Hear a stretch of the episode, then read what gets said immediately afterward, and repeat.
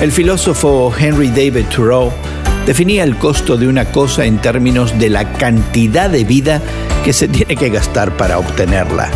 Si eso es así, llegar a ser un verdadero discípulo de Cristo requiere toda nuestra vida.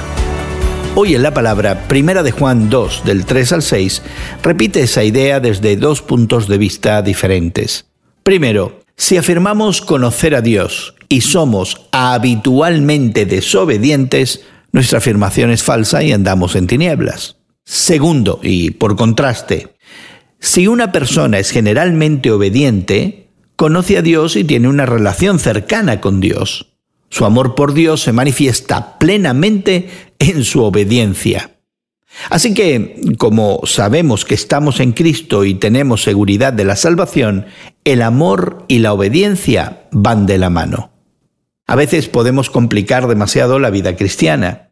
Y como nos recuerda otro de los apóstoles y escritor sagrado, Santiago, no es suficiente escuchar la palabra, eso es un engaño, hay que llevarla a la práctica. Por eso el que afirma que permanece en Cristo debe vivir como Él vivió.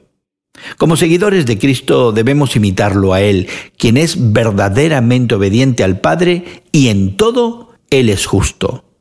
No nos engañemos. Jesús dijo que si lo amamos, le obedeceríamos. ¿Y tú? ¿Estás siguiendo a Jesús o vas por tu propio camino?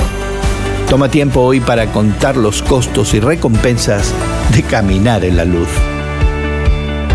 Hoy en la Palabra es una nueva forma de estudiar la Biblia cada día. Encuentra Hoy en la Palabra en tu plataforma de podcast favorita. Más información en hoyenlapalabra.org.